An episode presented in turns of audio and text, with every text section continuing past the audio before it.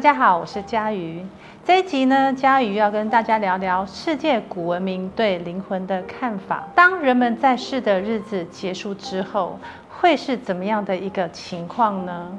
灵魂如果存在，将在何处生存呢？这是恒古以来人类对于未知的世界无时不有的探索问题。所以嘉瑜会拍一系列世界各个国家古文明对灵魂的看法的影片，来跟大家一起分享。今天呢，我先来介绍四大文明古国之一的埃及。由古埃及人及史前墓葬中所用的随葬品来看，当埃及人使用随葬物品时，已经是相信灵魂存在的一种表现。因为随葬品的作用，不能说只是纯粹为了情感的因素来放置，而是生者认为死者的东西应随他而去。所以，一般而言，生活日用品是当时主要的随葬物品。史前墓葬中通常会有一些呃陶罐啊，也有一些饰品，还有一些日常用品等等。会放置这些物品的意义，应该是古埃及人们觉得死者还有某种生活上的需要，也就是说，古埃及人认为死者会以某种形式。继续活着，那这活着的状态会是如何呢？因为当时的古埃及人对于死者的世界，还是会以生者的生活经验来去想象。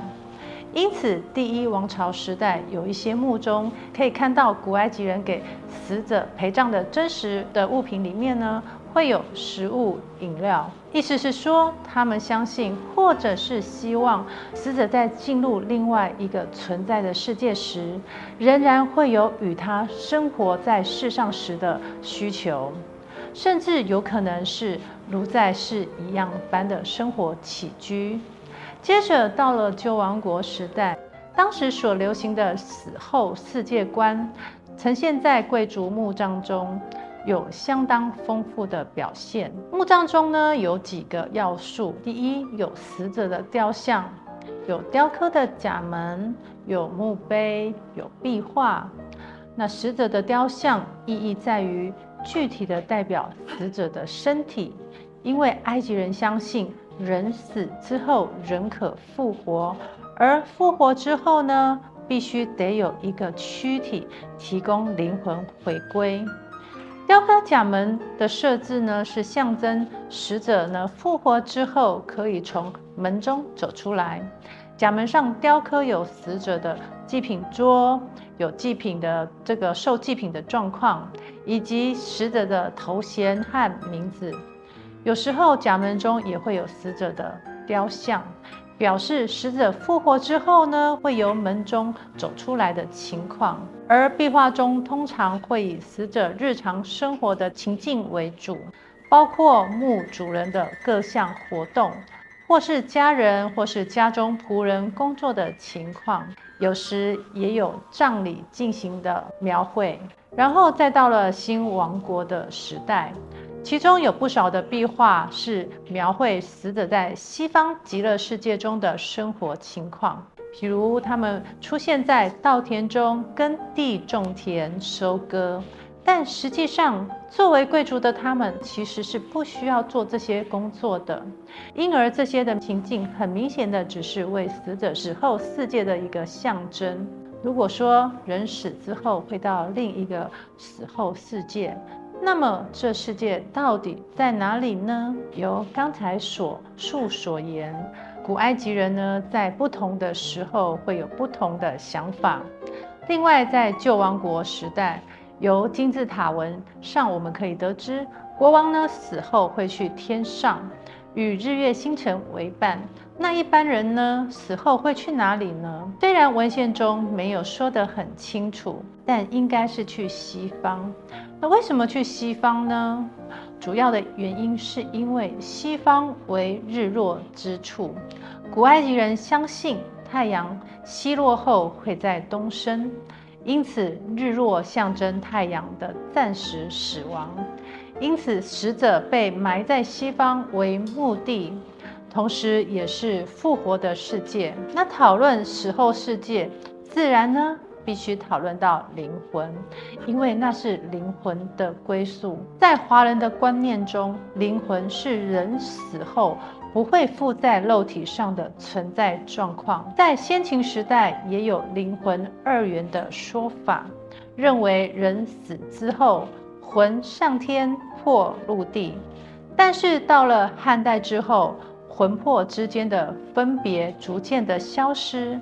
后来又逐渐的。加入了鬼的概念结合，显示人们在对于人死后的存在状况，一方面并不完全的确定，另一方面也不断有新的思想跟变化。但古埃及人的认为与华人不太一样，他们认为人有三种不同性质的灵魂，第一个叫卡，称为肉体灵，也称为生命力；第二个叫巴。则是每个人独一无二的灵性，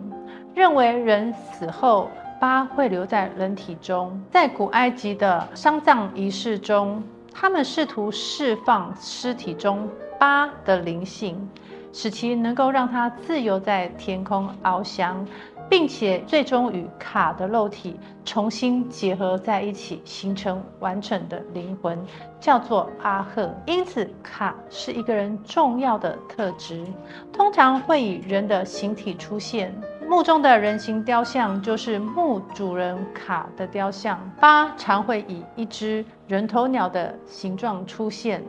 时常守在死者的木乃伊的旁边，有时也会飞到墓的外面。古埃及人认为这是人死后的形象，阿赫则是以一只鹭鸶鸟的形象出现，是代表是经过卡与巴结合转换过后的灵魂，可以和神明共处，而这个灵魂才是自己真正的指导灵，也就是华人所谓的守护灵。我们就可以发现，其实全世界各地对于灵魂的看法。都是殊途同归的观念。如果我们能够跟指导灵沟通，并且取得联系，甚至这个灵魂是能够跟神明取得联系的，是不是就能够更清楚地帮助我们去做选择，甚至去做更多的事情？例如，华人的道法其实用的也是很像埃及人所说的另外一个灵魂的力量。这个灵魂是可以跟天地之间做合并的，道法有明确的方法教大家去使用它，因此我们就可以透过与自己的灵魂沟通，实现我们要的愿望。这样的观念在现代很多身心灵圈用的也是这样的一个方法，也就是所谓的显化法则，所谓的秘密，谈的都是相同的一个观念。只是用现代人的做法去运用，或许对于古埃及人来说，阿赫是教导我们今生正确方向，跟我们的灵魂是不同的。但是，其实我们是可以去跟他做沟通的，去跟他做协调的，让两个灵魂之间为自己找出人生一个更清楚的路途出来。所以，也可以请这个灵来帮忙。刚才讲到的巴会时常守在木乃伊旁边，木乃伊呢，可以说是埃及人留给后代的一个大迷惑跟大发现。那为什么要做木乃伊呢？如果以古埃及的灵魂观点来说，木乃伊的存在其实有其实用目的，就是说死者呢死后的躯体保存下来。等待将来复活时，灵魂可以再回到躯体中。但如果从历史的发展与保存的角度来看，由于埃及沙漠中的气候极为干燥，从史前时代开始，许多墓葬中的尸体呢都自然干燥而保存完整。因此，将死者的尸身特别处理而保存下来。对埃及人而言是相当容易形成的一个观念。埃及人呢，不但将生者做成木乃伊，也会将猫、狗、老鹰、鳄鱼、鹭鸶鸟等动物做成木乃伊，并且对这些动物木乃伊呢，就像对神明一样的崇敬方式。对于现代人而言，木乃伊的存在虽是埃及人信仰的具体呈现，也在无意中呢为我们保存了不少当时的社会和医学资料。因为经由科学家的研究，我们可以比对出当时人的年龄、疾病、健康有比较清楚的了解。对于古埃及人来说，他们是不懂死亡的。他们的常态呢，都是凝视着死亡的到来，产生各种各式各样的一个幻想，因此也就是这样造就了他们对于死亡这件事情呢，有独特的见解。因为古埃及人呢，一直很崇拜自然地理这些先天的能量。不管是太阳从东升起，还是月有阴晴圆缺，他们认为这都是对大自然先天能量的一个恩赐。他们也很珍惜这些神奇的力量，让他们对生命这件事情加以思索及探讨。